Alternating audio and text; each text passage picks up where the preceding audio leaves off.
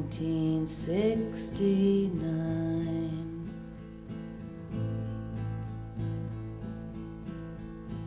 With my younger sister, we walked these streets, Raspail, Campagne Première.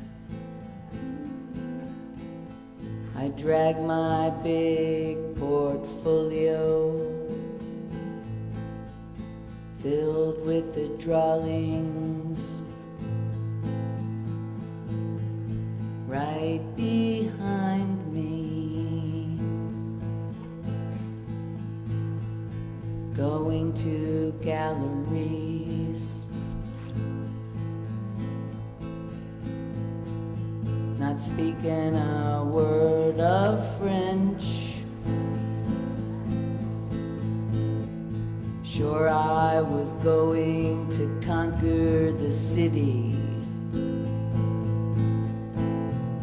with my craft and very sullen art.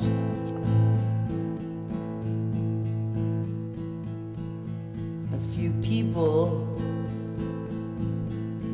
said I had some promise. And one day, singing on the streets for food money between the dome and La Coupole, Leslie Caron gave me 20 francs. And that's a true story.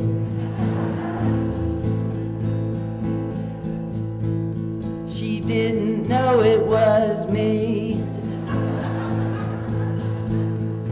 But neither did I.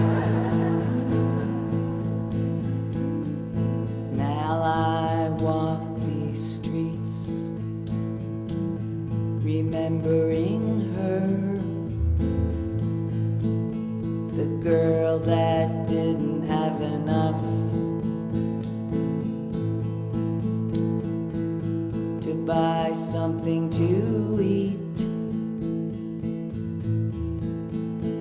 And dreaming of showing the work hidden in the portfolio I drug.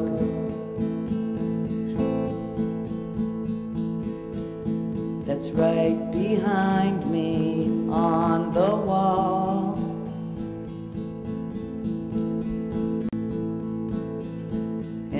Life great?